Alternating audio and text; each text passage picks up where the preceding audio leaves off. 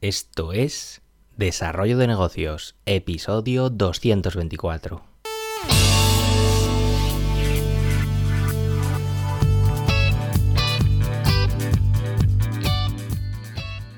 Muy buenos días, ¿qué tal? ¿Cómo estás? Bienvenido, bienvenida de nuevo al podcast Desarrollo de Negocios, el programa donde ya sabes hablamos de ideas, de casos, de estrategias, de oportunidades, bueno, de todo aquello que puede ayudarte a crear y mejorar tus propios proyectos.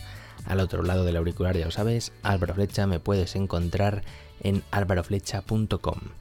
Y bien, ya sabes, viernes, los viernes eh, toca programa más reflexivo donde, bueno, te cuento un poco lo que me viene un poco a la mente dentro del mundillo emprendedor y todo lo relacionado con, con los negocios. Y bueno, hoy, hoy encima además, viernes, viernes de Black Friday y otro año más.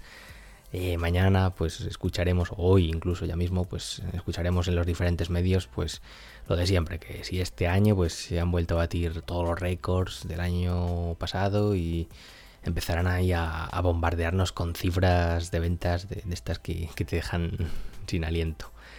Eh, es posible que, este año también hayas comprado algo, pero me gustaría plantear ahora el, Black Friday desde el punto de vista de, de las empresas, un poco desde el pequeño negocio, al fin y al cabo, desde alguien como, tú que puedes tener un, pequeño negocio, un pequeño proyecto, mm, ¿te conviene hacer alguna promoción de Black Friday siendo emprendedor? Porque bueno, esta pregunta es bastante complicada y te diría que depende. Yo este año he visto casos de gente que, que vende concretamente formación mediante, bueno, el modelo de suscripción, membership, y, me he encontrado en algún caso que, bueno, que ofrecían descuentos bastante agresivos para, para los nuevos suscriptores. Y yo desconozco si les ofrecerá esta misma oferta a, los antiguos, pero eso de tratar mejor a los que llegan nuevos que a los antiguos, eh, ya te dije, creo que fue esta semana, ayer, que, que era mal negocio. Eh, como novedad también estoy viendo que hay bastantes negocios pequeños que directa, directamente pues deciden no hacer nada en Black Friday y, lo dicen. Creo que el tema de, las fiestas de descuentos eh, se está yendo un poco de madre, porque bueno, hace poco fue el Día del Soltero, el, el 11 el 11, ahora el Black Friday, bueno, cada vez se, apuntan más fiestas, se crean nuevas, se, se globalizan las fiestas de otros países, se hacen nuestras también.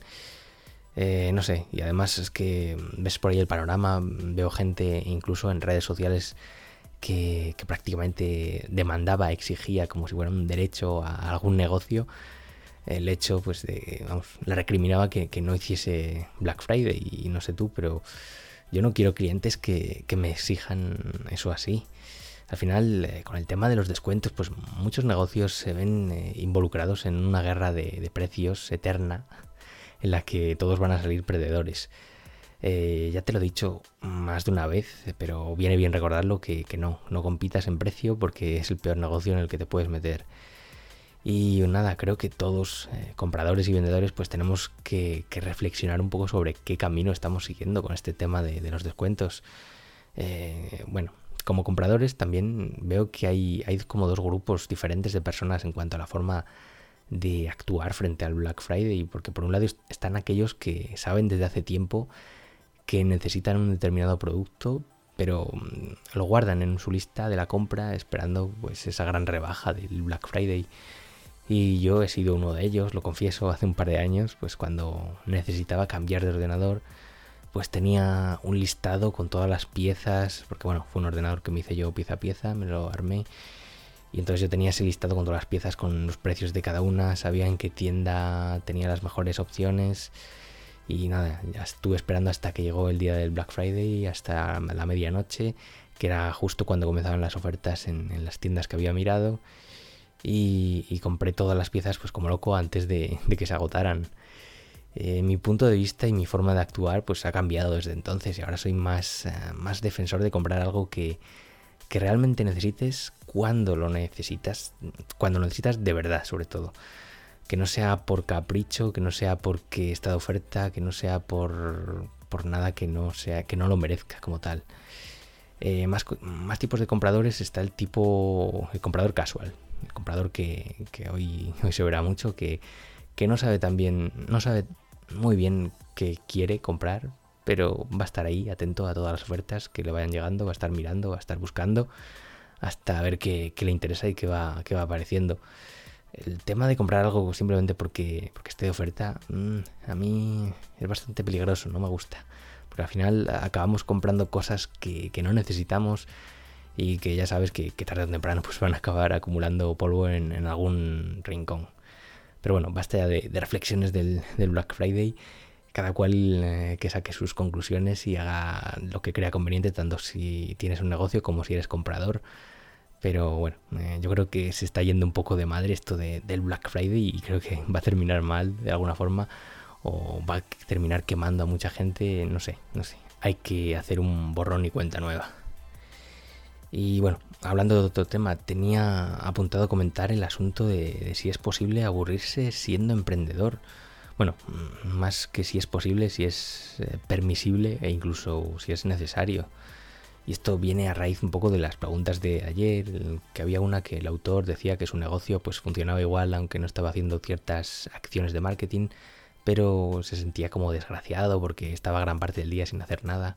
Y esto te lo mezclo un poco con lo que me comentaba un amigo el otro día que tiene eh, varios negocios y me decía que, que, vamos, eh, bueno, más que decirme, me, me, daba unos consejos sobre cómo ser más productivo en ciertos ámbitos y, todo lo que le hacía para ser más productivo en, cada cosa de su vida. Y yo mismo también he pasado por algo así en muchos temas, pues, por ejemplo, lo sigo haciendo, ¿eh? de esto no me he curado.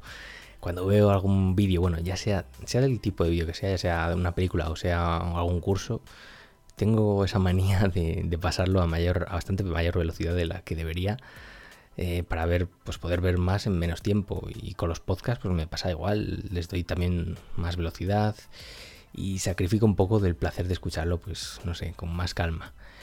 Eh, todo sea por la productividad.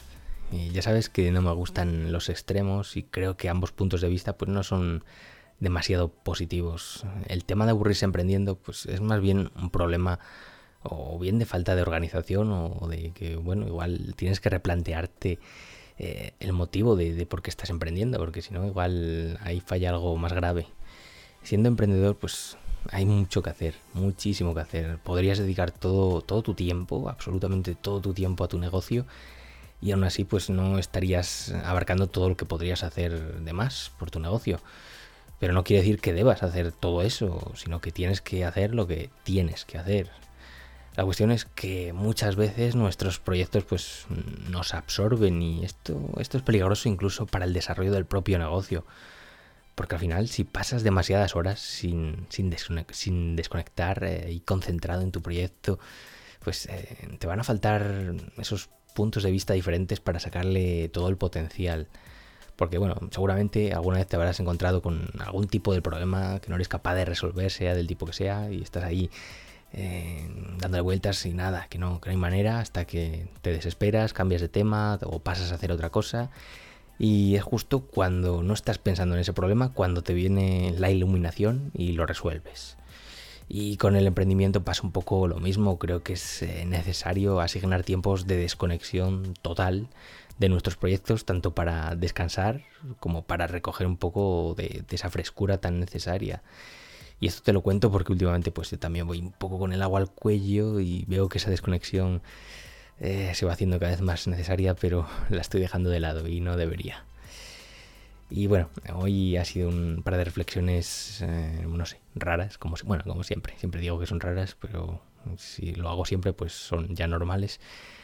Eh, para ir acabando, pues eh, te voy a dejar un recurso que igual te sirve, porque si eres de los que le da vuelta a qué tipografía usar en, cualquier documento o en su web, pues puede que te sirva, porque yo hoy estaba maquetando un documento y, nada, que no había forma de encontrar eh, dos fuentes que conjuntasen bien, que, se leyesen bien, que, me gustasen, no sé, es que hay, hay demasiadas fuentes en este mundo.